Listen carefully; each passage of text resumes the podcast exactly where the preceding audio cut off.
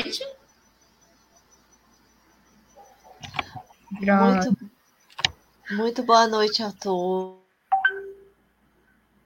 Boa noite.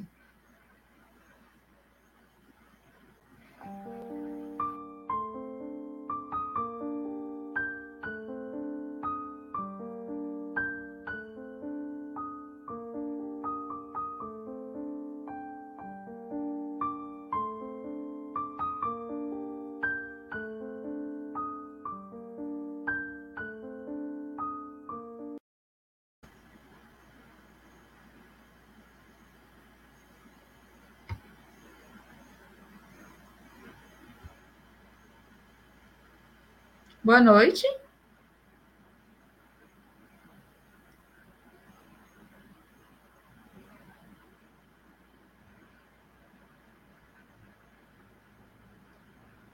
Oi. É... Boa noite a todos. Acho que aconteceu um, algum probleminha que a, a Cláudia saiu, né?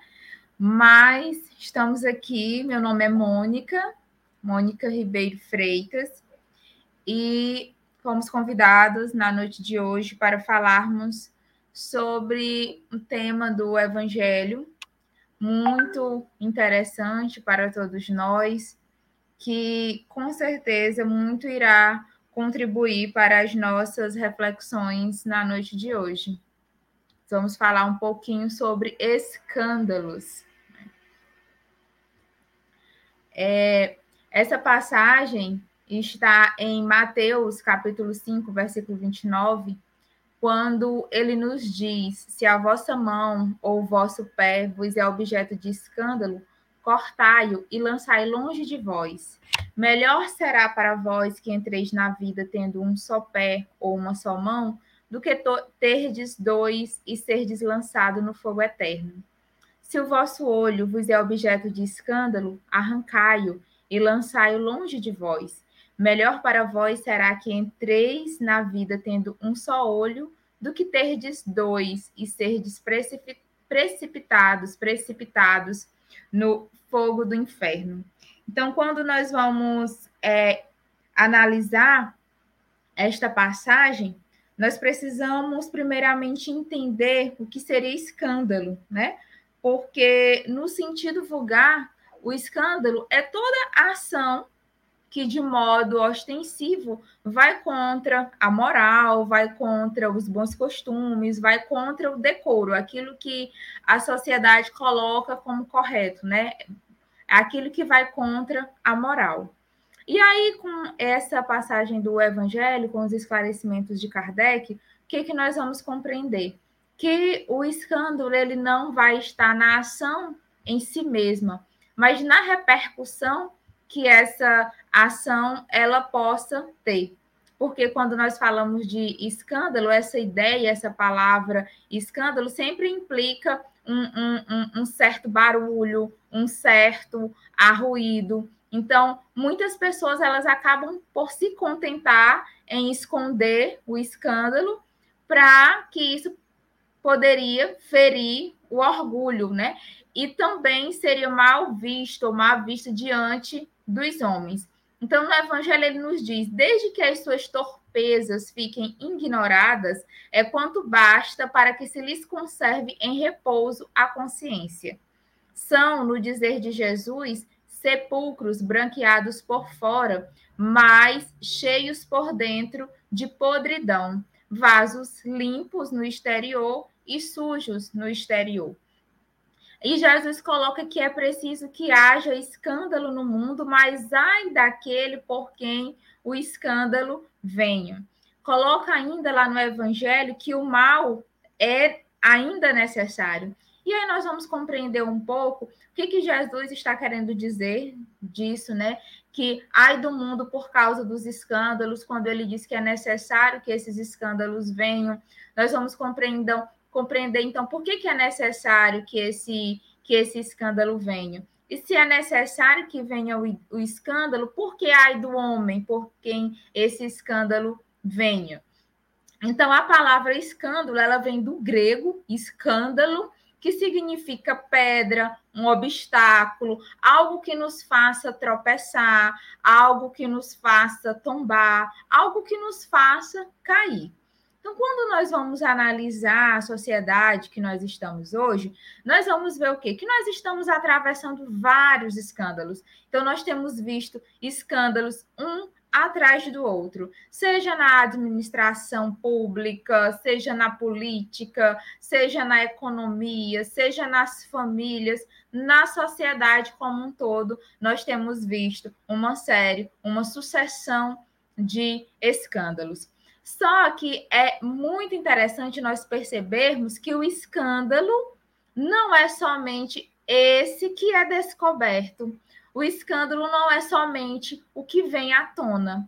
Aquilo que nós fazemos, aquilo que nós pensamos, quando nós prejudicamos o nosso irmão e isso não vem à tona, também é escândalo. É isso que a Joana vai nos, nos explicar. Né? Então, lá no seu livro Jesus, à luz da psicologia profunda, Jesus e o Evangelho à luz da psicologia profunda, Joana ela vai trazer essa reflexão para todos nós a respeito desses escândalos interiores, desses escândalos íntimos, desses escândalos individuais que não vêm à tona, mas nem por isso deixam de ser escândalos, porque a afirmação de Jesus não se refere somente a esses que nós temos conhecimento, a esses públicos, mas se referem às nossas imperfeições, né? As imperfeições humanas. Se refere àquilo que nós fazemos e por conta disso nós acabamos desequilibrando a harmonia íntima. Né? Então a Joana nos diz que por constituir um desequilíbrio daquele que o pratica, o escândalo, sob o ponto de vista da psicologia profunda, é a manifestação da sombra. E a Joana fala muito sobre isso, sobre essa sombra. E o que seria essa sombra? Na verdade, a sombra é o conjunto das nossas imperfeições, ou seja, é o conjunto das imperfeições que nós não queremos dar conta. É, são aquelas imperfeições que nós preferimos esconder, ou são aquelas imperfeições que a gente prefere não saber que tem, ou prefere não descobrir que tem, né? E aí ela continua que permanecem em vertiginosa expansão no ser humano, gerando vícios e hábitos mórbidos, profundamente perturbadores, já que terminam por afetar aqueles que lhe compartem a convivência e a afetividade. Mônica, o que são essas, essas imperfeições que ela coloca aí que a gente não quer dar conta, né? Então, muitas vezes nós somos pessoas egoístas, mas a gente não quer admitir isso. Nós, nós somos pessoas ciumentas e nós não queremos admitir isso. Nós somos pessoas invejosas e nós não queremos admitir isso. Então, isso é a sombra, são as, essas nossas imperfeições. E ela coloca só que essas imperfeições, elas acabam, elas afetam a nossa convivência com as pessoas, elas afetam a nossa afetividade, elas afetam a nossa saúde psíquica e a, no a nossa própria saúde física também. E aí ela vai nos dizer que quase sempre nós, mergulhados nessa sombra, que temos dificuldade de nos libertar, nós vamos fazer o quê? Nós vamos disfarçar essas nossas imperfeições e de que forma que nós disfarçamos essas nossas imperfeições? Nós disfarçamos as nossas imperfeições projetando uma imagem irreal de um comportamento que está longe de possuir, né? De um comportamento que está longe de nós possuirmos, mas que se torna não raro, nós nos tornamos não raro severos para com os demais e muito tolerante para com os nossos próprios erros. Então, as nossas imperfeições, elas provocam em nós isso, nós disfarçamos essas nossas imperfeições e nós projetamos no outro as imperfeições que existem em nós. E ela coloca, e nós nos tornamos muito severos para com os outros e tolerantes com os nossos erros. Nós poderemos exemplificar isso de que forma? Você imagina alguém uma criatura, um, um ser que tem um desejo exacerbado por, ser, por sexo promíscuo.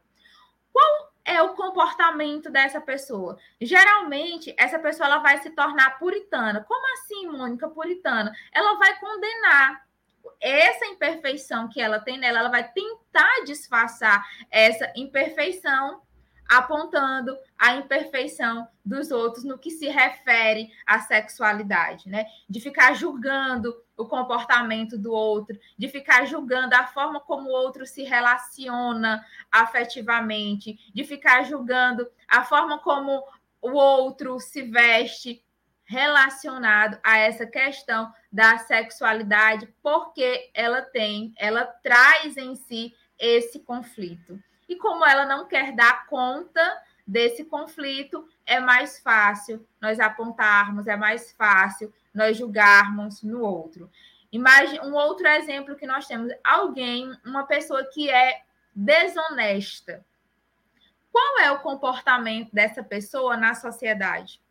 Ela passa a acreditar, projetar isso no outro. Então, como ela tem a desonestidade em si, ela vai acreditar que todas as outras pessoas também são desonestas.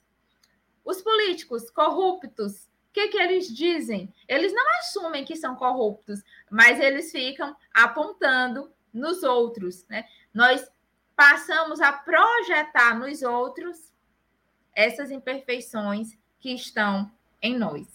Então, quando nós fazemos isso, é como a Joana coloca, nós vamos criar essa, é, esse, nós vamos criar esses comportamentos e essas ações perturbadoras. E quando nós não damos conta disso, das nossas imperfeições, em algum momento elas vão vir à tona. E quando elas vêm à tona, na maioria das vezes, elas manifestam-se como através do que nós conhecemos por escândalos. Mas eu, nós poderíamos nos questionar também porque ela coloca que nós temos dificuldade de nos libertar dessa sombra. E aí eu pergunto, por que é que nós temos dificuldade de nos libertar dessa sombra? E eu trago dois pontos que eu acredito que são muito importantes para nós refletirmos.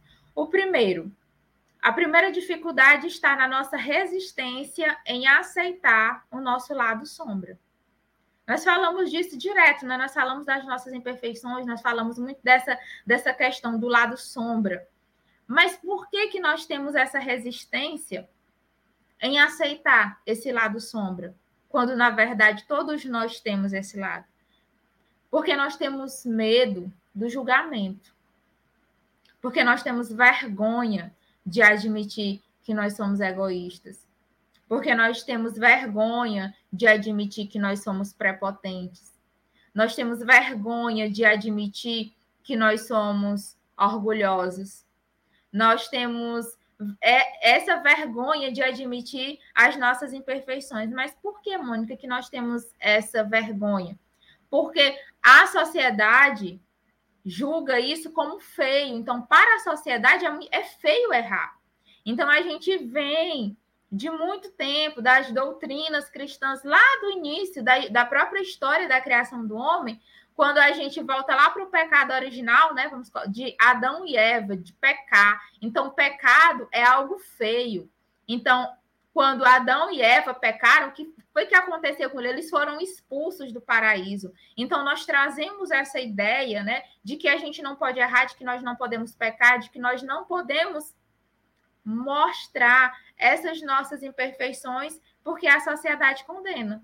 Então, como a sociedade condena, o que, que a gente vai fazer? A gente vai esconder. Né?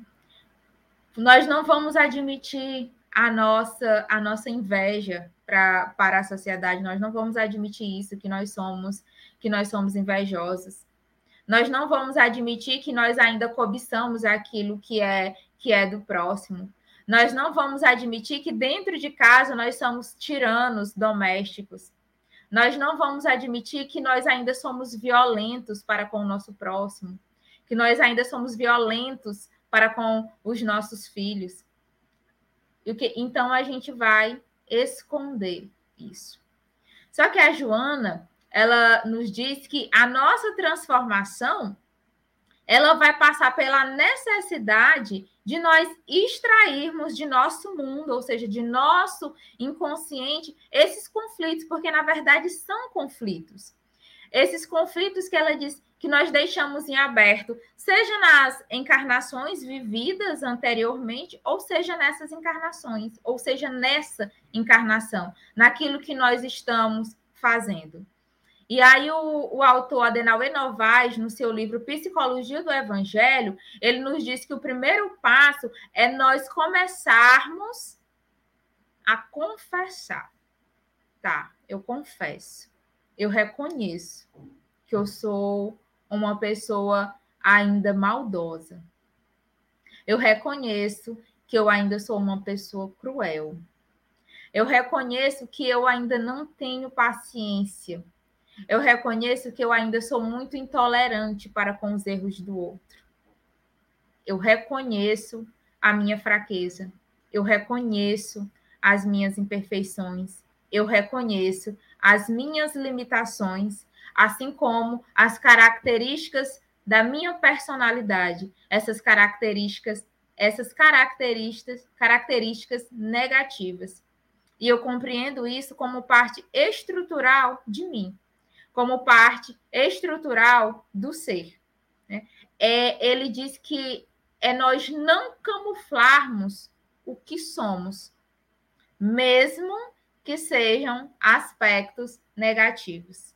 Daí a importância daquilo que nós falamos muito na casa espírita, né? Se fala muito da reforma íntima, e a gente amplia isso para essa transformação íntima, para essa transformação interior, para esse processo de iluminação. E a gente só consegue fazer isso se nós pararmos, se nós olharmos para dentro de nós, para reconhecermos as nossas imperfeições e aí ele diz: a partir desse confessar, a partir desse reconhecer, aí nós passamos a ter consciência de que, mesmo tendo esses traços negativos da nossa personalidade, se nós olharmos esses traços por uma outra ótica, eles vão ser importantes instrumentos para o nosso crescimento pessoal porque nós precisamos compreender que nós somos espíritos em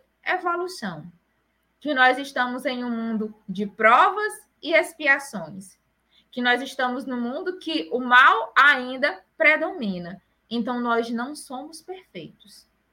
Então nós estamos propensos a errar e nós erramos. Nós ainda temos essas imperfeições, nós precisamos reconhecer isso nós precisamos aceitar, ou seja, admitir as nossas imperfeições. Admitir sim que somos egoístas, admitir sim que somos raivosos, admitir sim que somos orgulhosos. Porque se nós não admitirmos, aí a gente não consegue fazer a transformação íntima. A gente não consegue fazer a reforma íntima a gente não consegue esse processo de auto-iluminação, porque a gente só ilumina aquilo que nós precisamos, que nós acreditamos, que nós sabemos que precisa ser iluminado. aquilo que está escuro, aquela sombra. Então, se a gente não admite isso, se nós não compreendemos isso, se nós não reconhecemos isso, aí nós vamos ficar ainda algum tempo sofrendo algum tempo ainda nesse processo para poder reconhecer as nossas imperfeições e fazer o que muitos chamam a virada de chave, né? É de uma hora para outra, Mônica, que isso acontece? Não, não é de uma hora para outra, mas a gente precisa começar agora. A gente não pode ficar esperando. E a, a, a segunda dificuldade que eu listo aqui de, de nós nos libertarmos dessa sombra, além da nossa resistência em aceitar esse nosso lado sombra, é a nossa dificuldade em aprender a amar. Ou seja, a dificuldade em aprender a nos amar e, consequentemente, amarmos o nosso próximo. Porque se nós, se nós não aprendemos a nos amar, quando nós reconhecermos as nossas imperfeições, nós vamos ficar nos culpando. Nós vamos ficar nos punindo. E quando nós aprendemos a nos amar, aí nós vamos compreender, é, tá certo, realmente. Eu tenho ainda essa imperfeição, mas o que, que eu posso fazer para mudar essa imperfeição? E aí a gente vai para a ação. O Adenauer coloca que quem ama a si mesmo percebe suas próprias limitações, evitando as atitudes enganosas motivadas pela vaidade e pelo orgulho. Quando nós nos amamos de fato, nós, nós reconhecemos os nossos, os nossos defeitos, as nossas imperfeições, e a gente não fica procurando justificativa para aquilo ali. Quando alguém chega para a gente e fala: Olha, Mônica, você é orgulhosa, a, nós somos muito reativos. A nossa primeira atitude é dizer: Não, eu não sou orgulhoso, você está equivocado. Você é ciumento. Não, eu não sou ciumento. E a gente vai tentar justificar. E a gente não tem que justificar. A gente só, a gente só precisa aceitar. Aceitar e fazer a mudança. E aí ele prossegue dizendo que quando nós aprendemos a nos amar, nós compreendemos melhor as situações provacionais e expiatórias que a vida nos coloca. É, agindo com naturalidade e predisposição para aprender. Quando nós somos orgulhosos, nós não temos essa predisposição para aprender, porque nós nem admitimos que estamos errados. Nós nem admitimos que precisamos aprender. Então, se nós não admitimos isso, como é que nós vamos nos predispor ao aprendizado?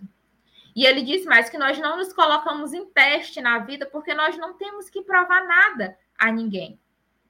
Quando a gente coloca, a, nós não temos que provar nada para ninguém, porque essa batalha somos nós conosco mesmo. Não é com o outro, é conosco mesmo. Quando nós aprendemos a nos amar, nós temos consciência de nós mesmos, das nossas próprias limitações, mas também das nossas potencialidades. Porque nós não somos só imperfeições. Porque nós não temos só defeitos, só defeitos, nós temos qualidades e nós temos potencialidades. Lembram do que o Cristo disse? Vós sois deuses. Lembra que o Cristo disse? Brilhe a vossa luz. Se ele disse brilhe a vossa luz, é porque existe uma luz em nós. E nós temos uma potencialidade muito grande para fazer com que essa luz brilhe, que essa luz nos ilumine e que essa luz ilumine muitos ao nosso redor. E aí ele complementa: quem se ama aceita sua sombra sem projetá-la nos outros, procurando iluminar-se. Então, nós não vamos ficar projetando a nossa sombra, nós não vamos ficar projetando as nossas imperfeições no outro, porque não importa o outro, não importa o que o outro esteja fazendo, nós vamos procurar esse nosso processo de auto-iluminação. Né? E aí, no, no Evangelho, ele prossegue dizendo, na, nessa passagem, né? Então, se a vossa mão é motivo de escândalo, arrancar-se o vosso olho. E aí nós precisamos compreender também essa profundidade, algo que nos choca. Como assim? Eu vou arrancar a mão, eu vou arrancar o olho, porque é melhor que eu entre na vida sem ele. E aí a Joana, ela vai nos dizer que não é a matéria que é responsável pelas nossas ações. Ela diz razão porque fortaleza e fraqueza de caráter de vontade, de ação, não pertencem ao corpo, pertencem ao espírito. O corpo apenas reflete a origem de onde procedem. Né? Então, não é a matéria, não é o corpo, é o espírito. E aí ela vai nos dizer que é inevitável a ocorrência de fenômenos perturba perturbadores, perturbadores e infelizes, por quê? Porque nós precisamos considerar o estágio em que nos demoramos ainda, a nossa anterioridade, a nossa conduta e os hábitos que se encontram vinculados. Porque nós sabemos, nós somos espíritas, nós somos reencarnacionistas, que nós somos hoje a somatória de todas as encarnações que nós tivemos. Então, nós trazemos toda essa bagagem, nós trazemos a, a, as condutas, nós trazemos os hábitos, e isso está vinculado a nós, não tem como tirar.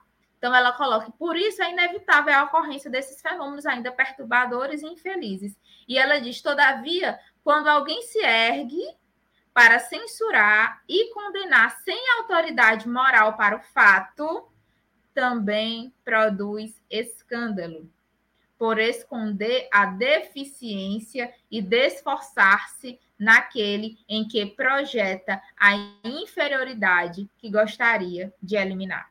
Tá vendo? Mais um escândalo. Ou seja, quando nós apontamos, quando nós projetamos para o outro a nossa deficiência, a nossa imperfeição, nós também estamos produzindo escândalo. Porque nós estamos projetando essa inferioridade que é nossa, que nós deveríamos trabalhar para eliminar, nós estamos projetando no outro. Ou seja, quando nós vemos muitas pessoas acusando, geralmente os acusadores, aqueles que fazem um julgamento muito cruel do outro, eles tentam destruir no outro o que tem neles. Eles tentam destruir no outro aquilo que eles ainda não estão dando conta. A gente pode observar. Vamos observar, nós pararmos um pouco e observarmos o nosso comportamento. Nós observarmos o comportamento das pessoas. Quando nós julgamos muito, o outro pode analisar que nós temos ali aquele defeito, que nós estamos tentando esconder algo que está em nós. Nessa tentativa de esconder, nós projetamos para o outro. Então é mais fácil eu ficar apontando o defeito do outro, contribuindo para que outras pessoas vejam, ou seja, escandalizando também, trazendo à tona aquilo que está no outro, quando, na verdade, eu deveria estar fazendo o esforço para retirar de mim essa imperfeição. Porque a gente sempre coloca o outro e não é o outro, não existe o outro nesse sentido com relação às imperfeições, somos nós. É nós, como eu falei anteriormente, conosco mesmo, não é o outro. E aí o Adenauer, lá no seu livro Psicologia do Evangelho, ele nos diz que todos os nossos conflitos, eles devem ser analisados do ponto de vista do sujeito e não do objeto. Ou seja, é, é, esses nossos conflitos, eles não decorrem daquilo que está fora de nós. Como eu falei, não é o outro, mas eles são frutos de mim mesmo, eles são frutos do sujeito, como a Joana colocou. É o espírito. Eu sou o agente e paciente daquilo que me ocorre. Ah, mas a Cláudia fez com que eu perdesse a paciência. Será? Será que não sou eu que já sou impaciente? Ah, mas eu tive essa atitude porque fulano não, teve essa atitude porque você realmente é propenso para isso, porque você tem essa imperfeição. Fulano, ele tem nada a ver com isso. Ele só despertou algo que já existe em você, que estava ali, ou que estava adormecido, que estava quietinho, e fez vir à tona. E a pergunta é sempre essa, né? Por que, que aquilo que fulano fez despertou esse comportamento em mim? O que é que eu tenho que fez ainda com que esse comportamento despertasse? E aí ele nos diz assim: devo sempre me perguntar o que preciso aprender com que está me ocorrendo. É nós analisarmos o nosso comportamento, é nós analisarmos aquilo que pensamos, aquilo que sentimos e como agimos. Pensamento, sentimento e ação. Diante das situações que nos ocorrem, como eu me comporto, como eu, o que é que eu penso, o que é que eu sinto e como é que eu ajo. Né? E aí ele nos diz que quando nós tivermos aprendido a lição, a ocorrência ela não será mais necessária. Então, ele vai dizer que o outro em minha vida, com o qual eu não me relaciono bem, serve-me para projeções. Ou seja, a Cláudia é apenas uma projeção da impaciência que está em mim. Ela não é a causa dos meus problemas, mas é algo em mim mesma que eu atribuo a ela.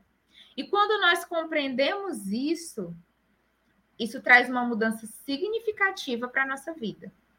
Isso traz uma mudança significativa para as nossas relações. Porque a grande parte dos nossos, dos nossos conflitos se dão em decorrência disso, do nosso sofrimento, de nós creditarmos ao outro o nosso sofrimento, de nós creditarmos ao outro a razão do, do, dos nossos problemas. E quando a gente passa a compreender que não é o outro, que sou eu, isso é libertador. Aí, nesse sentido, a Joana nos diz também que nós devemos respeitar as decisões e ações do outro, as decisões e ações do próximo, porquanto quem se levanta para impedir o processo de desenvolvimento de outrem, seja por qual motivo for, realiza um escândalo de agressão ao seu livre-arbítrio, envolvendo na sua sombra de que não consegue se libertar. É quando nós estamos ali apontando o defeito do outro, porque, ah, mas fulano de tal, mas a Cláudia é desonesta. Ah, mas fulano de tal roubou. Nós somos mais desonestos. E nós também cometemos o nosso erro. É quando nós acusamos o outro de ter cometido um erro que é maior do que o nosso, que nós imaginamos ser maior do que o nosso, quando na verdade nós também cometemos aquele mesmo erro. Então ela coloca que quando nós fazemos isso, nós estamos realizando também um escândalo de agressão ao seu livre-arbítrio. A Cláudia é desonesta. O que é que tem ela ser desonesta? Eu sou a justiceira, eu que vou fazer justiça agora? Eu que vou trazer à tona um escândalo, eu que vou ser a causa de um escândalo. Eu vou querer resolver o problema porque querer que ela deixe de ser desonesta. Nós não temos o nosso livre-arbítrio, como a Joana coloca aqui. É o livre-arbítrio. Se ela quer ser desonesta, não. Nós não temos nada a ver com isso. Agora, se eu estou sendo desonesta, eu tenho que olhar para mim. Né? E aí ela vai nos dizer que erradicar na sua origem a onda vibratória que vai acionar o órgão. Eis o esforço que deve ser empreendido, de forma que seja eliminada a causa geradora da futura ação malévola, de modo que o indivíduo se harmonize, mudando a linha direcional das aspirações e dos compromissos aos quais se vincula.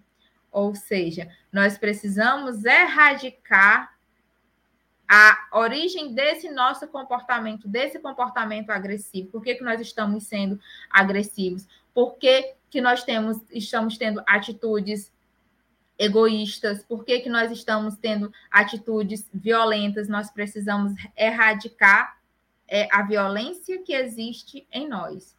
Nós precisamos erradicar a origem desse mal, a, a origem dessa imperfeição. É esse o esforço que ela coloca. Então, de nada vai adiantar eu arrancar o braço, de nada vai adiantar eu arrancar o olho se essa imperfeição ela persiste, se ela existe. Né? Porque quando nós não fazemos dessa forma, quando ela coloca assim, evitando a causa geradora da futura ação malévola, de modo que o indivíduo se harmonize. Porque dependendo dessas das imperfeições que nós temos, isso vai nos adoecendo. Vai nos, ado nos adoecendo psiquicamente, vai nos adoecendo espiritualmente, vai nos adoecendo fisicamente. Então, quando nós temos, quando nós agimos com raiva, quando nós agimos com ódio, quando nós guardamos rancor, nós vamos danificando os nossos órgãos, nós vamos danificando o nosso coração, o nosso fígado, enfim nós vamos danificando isso. E nós precisamos erradicar esse mal para que nós possamos nos harmonizar aos compromissos que nós estamos vinculados. E aí o Kardec é bem interessante que ele vai explicar também, né? Ele traz a sua explicação para esse escândalo, quando ele vai concordar com isso que nós já estamos falando aqui, né? Nós concordamos, no caso, Joana concorda com Kardec quando vai falar dessas imperfeições, que de, desse, desse escândalo que não é apenas o que choca a consciência alheia, mas tudo o que resulta dos vícios e das imperfeições humanas, todas as más ações de indivíduo para indivíduo, com ou sem repercussões. O escândalo, nesse caso, é o, é o resultado efetivo do mal moral. Ou seja, o escândalo é o resultado efetivo do mal moral. Aí nós poderíamos nos questionar: e o que é o mal? O mal é tudo aquilo que prejudica o nosso semelhante. O mal é tudo aquilo que a gente faz que vai de encontro à, à, à necessidade do próximo. O mal é esse escândalo íntimo quando nós pensamos algo sobre alguém que nós não deveríamos pensar. O mal é quando nós empregamos uma palavra para ferir alguém. O mal é uma ação que nós temos no momento de, de cólera. O mal é o sentimento de desamor, é o sentimento de ódio, é o sentimento de desprezo que eu tenho para com o meu próximo. O mal é quando eu não percebo que aquele que está ali, o meu próximo, mais próximo, está necessitando de mim e eu ajo de maneira indiferente para com ele. Isso é o mal. Mas para nós podermos nos basear melhor, eu trago a questão 630 lá do Livro dos Espíritos.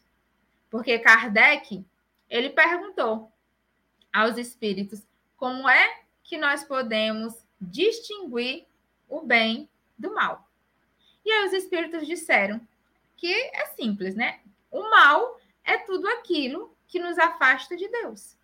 E o bem é tudo aquilo que nos aproxima. Mas aí, não satisfeito, na questão 632, Kardec questiona: o homem que é sujeito a errar, ele será que esse homem que está sujeito a errar, ele não pode se enganar nessa apreciação do que seja bem e do que seja o mal e crer que faz o bem quando na realidade está fazendo mal? Mas nós estamos propensos, será que a gente não pode se enganar? Ah, mas eu estou fazendo esse mal aqui, só que eu não sei que é o mal. Na minha cabeça eu acho que eu estou fazendo bem. E aí os espíritos sábios, como são, ele, eles responderam a Kardec: Jesus vos disse: Vede o que quererias que vos fizesse ou não. Tudo se resume nisso. Assim, não vos enganareis. Foi isso que Jesus disse, né? Então, que nós não façamos ao outro aquilo que nós não gostaríamos que nos fosse feito. Essa é a regra. Então, se nós agirmos dessa forma, não tem como a gente se enganar no que seja bem e no que seja mal. E aí a gente traz o outro questionamento: como é então que nós podemos entender a expressão? Nós estamos falando aqui de escândalo, o que, que é o escândalo? Ai do homem, né? Por quem o escândalo venha. Só que na passagem ele diz que é necessário que esses escândalos venham. Como é que nós qual é a interpretação que nós podemos fazer disso? Por que, que é necessário ainda vir os escândalos? Nós falamos anteriormente que nós estamos num mundo de provas e expiações e que nesse mundo de provas e expiações ainda há o predomínio do mal. Então, se ainda há o predomínio desse mal, esse mal tem que se manifestar. Tem que se manifestar para quê, amor? Tem que se manifestar para que ele possa ser erradicado. Se ele ficar escondido, não tem como a gente visualizar, não tem como a gente trabalhar. Então, esse mal, ele se manifesta. Então, esse mal, ele vem. E aí a gente tem visto isso com muito mais frequência nesses momentos que nós estamos vivendo na atualidade, né? Porque virá essa transformação, sim, porque virá a renovação, e todos nós somos colocados à prova justamente por estarmos num mundo de provas e expiações. Então, nós temos que ser testados. Como é que nós vamos provar que nós estamos aprendendo a lição? Então, os nossos valores, os nossos conhecimentos, os nossos sentimentos, as nossas ações, elas estão sendo testadas, né? estão sendo colocadas à prova dia a dia. É o nosso testemunho pessoal que nós poderemos sair vitoriosos ou não. Mas esse mal, ele ainda precisa vir à tona, justamente por conta desse estado de imperfeição que é a terra. O, lá no Evangelho ele coloca: é necessário que o escândalo venha, porque estando em expiação na terra, os homens se punem a si mesmos pelo contato de seus vícios, cujas primeiras vítimas são eles próprios, e cujos inconvenientes acabam por compreender. Mas ele coloca: quando estiverem cansados de sofrer, devido ao mal, procurarão remédio no bem. A reação desses vícios serve, pois, ao mesmo tempo de castigo para uns e de provas para outros. É assim que do mal Deus faz emergir o bem e que os próprios homens utilizam as coisas mas ou sem valor. Então é necessário ainda que esse mal venha. Mas ele vai dizer: "Mas ai", né? Mas ai daquele por quem esse escândalo venha. Aí a Joana vai nos dizer que quando o indivíduo, quando esse traz, porque é necessário que o mal venha, não necessariamente nós precisamos ser essas pessoas que trazem esse mal, essas pessoas que provocam esses escândalos. A Joana nos diz que quando o indivíduo escandaliza, ele prescreve para si mesmo consequências lamentáveis. E o que, que vai acontecer com esse indivíduo? Ele será conduzido a percorrer o caminho de volta com aqueles a quem feriu, com aqueles a quem prejudicou, ou enfrentando os acidentes morais que foram deixados no transcurso dos seus atos. Então, quando nós provocamos esse escândalo, certamente isso terá consequências, porque nós vamos estar aí nos desarmonizando com essas leis, nós vamos estar ferindo, nós vamos estar machucando, e aí nós teremos que refazer esse caminho, né?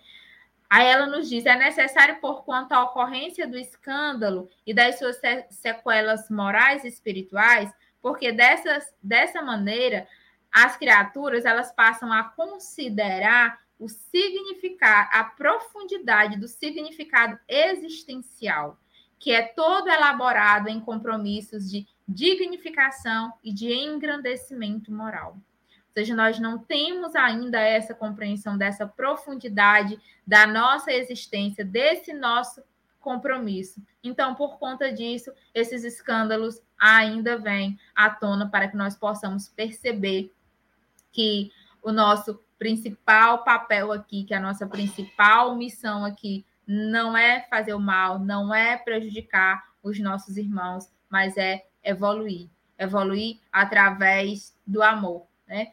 E ela vai nos dizer que existe uma maneira, então, desse esse escândalo ele deixar de existir. Nós vimos lá no Evangelho ele colocando que sim, isso vai acontecer quando esse homem ele compreendeu bem. Mas como é que o homem ele vai compreender o bem como é que esse mal vai deixar de existir. E a Joana nos diz que a única maneira de nós construirmos um futuro ditoso é extirpar dos sentimentos o egoísmo. O Evangelho já nos coloca, né? Egoísmo e orgulho, as grandes chagas da humanidade. Ela nos diz: esse grande responsável pelos males que se multiplicam por toda parte substituindo pelo seu antagonista, que é o altruísmo, que é gerador de bênçãos e estimulante para o crescimento moral daquele que o cultiva. O Espírito Vinícius ele nos diz que a grande questão da vida se sintetiza nesse problema, que é justamente combater o egoísmo e cultivar o amor. Ele diz: em tal se resume à doutrina do Cristo. Porque se nós examinarmos todos os ensinamentos de Jesus, todas as parábolas do Evangelho, todas as suas passagens, todas as suas sentenças, nós vamos chegar à conclusão de que elas trazem para nós, encerram para nós lições e ensinamentos, cuja essência dessas lições é sempre falando sobre o amor. E abominando o egoísmo. E aí ele nos diz: egoísmo e amor, eis a perdição e a salvação, o céu e o inferno. E ele diz que são dois extremos opostos, dois polos inconfundíveis, são dois antagonistas irreconciliáveis que lutam entre si, tendo por campo de ação nosso recesso íntimo, recesso íntimo dos nossos corações, e que da vitória deles, desse bem, né, e desse amor depende os nossos destinos, depende a nossa felicidade, depende a, a transformação da Terra em um mundo feliz. Kardec, ele também não deixou passar, não passou despercebido para ele sobre essa questão. Lá na questão 913 do Livro dos Espíritos, ele questionou os espíritos. Dentre os vícios, qual que se pode considerar radical? Temos-lo dito muitas vezes, o egoísmo. Né? Os espíritos responderam. E aí ele, os espíritos continuam. Daí deriva todo mal. Estudai todos os vícios e verei que no fundo de todos há egoísmo. Por mais que lhes deis combate, não chegareis a extirpá-los enquanto não atacardes o mal pela raiz, ou seja, enquanto não tiver destruído a causa. E aí eles ainda nos convocam, nos convocam. Tendam, pois, todos os esforços para esse efeito, porquanto aí é que está a verdadeira chaga da humanidade. Mas essa questão sobre o combate ao egoísmo não está somente no Evangelho segundo o Espiritismo, não está somente na fala de Joana de Ângeles, não está somente lá no livro dos Espíritos, Kardec ele fala sobre isso também lá no livro Obras Póstumas. Ele nos diz que a maior parte das misérias da vida tem origem no egoísmo dos homens.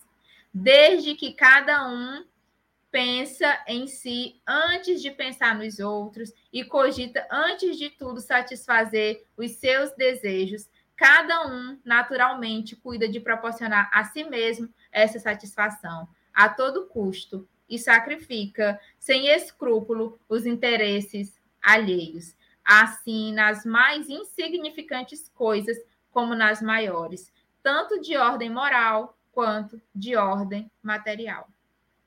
E aí ele diz: o egoísmo e o, e o, orgulho serão sempre os vermes roedores de todas as instituições progressistas.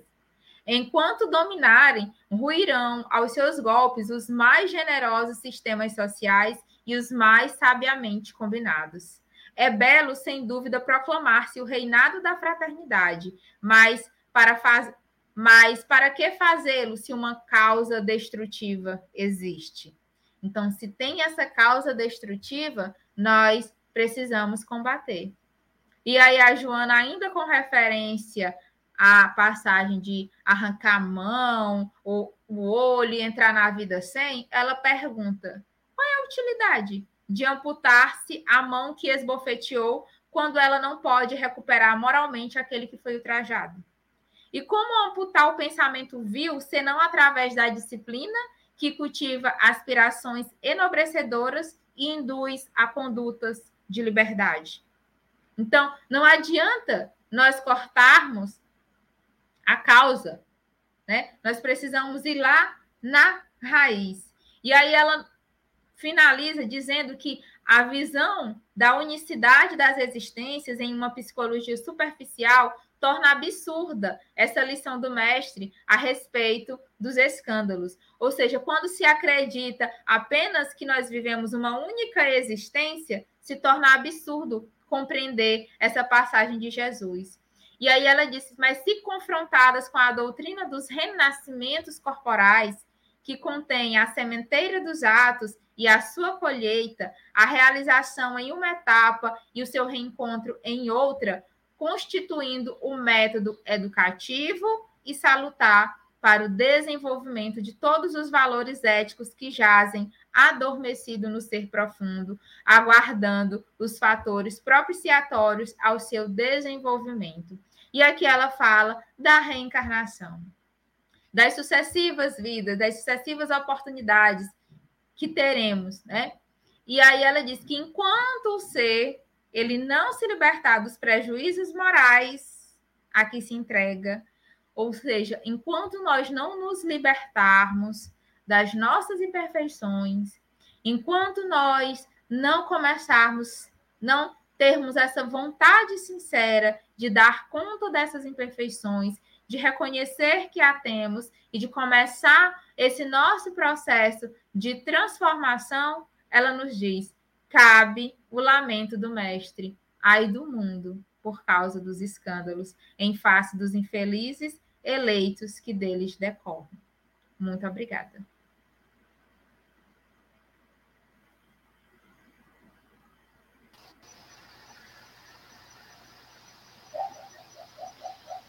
Muito obrigada a você, Mônica. Prazer vê-la. Muito obrigada mesmo pela sua palavra, pela sua explanação. É, a gente espera que você nos presenteie novamente com a sua participação em outras oportunidades. O Sextista Virtual está muito orgulhoso de ter você aqui. Muito obrigada mesmo. E a gente vai encerrar agora nosso trabalho da noite de hoje com a prece final, pedindo a Deus que nos ajude, que nos ampare, que nos fortaleça, que envolva o nosso pensamento em vibrações de amor e de paz, de misericórdia, que nós tenhamos condições de enfrentar essa sombra, de nos conhecer a nós mesmos, de nos aceitar, nos corrigir, fortalecidos pelo conhecimento espírita, fortalecido por suas promessas de redenção, de aprimoramento, de felicidade, que nos reserva a todos, sendo esse o nosso destino de paz, de renovação que Ele nos guarde em seu amor, que nos envolva a todos que estamos aqui presentes, a todos que buscamos esclarecimento, que nos renove, que nos ajude a enfrentar as dificuldades e, sobretudo, que nos encha o coração de alegria, de confiança, de certeza no seu amor e na sua assistência, hoje e para todo sempre, graças a Deus. Graças a Deus. Muito obrigada, Cláudia. Muito obrigada a todos. Tenham uma boa noite. Boa noite a todos.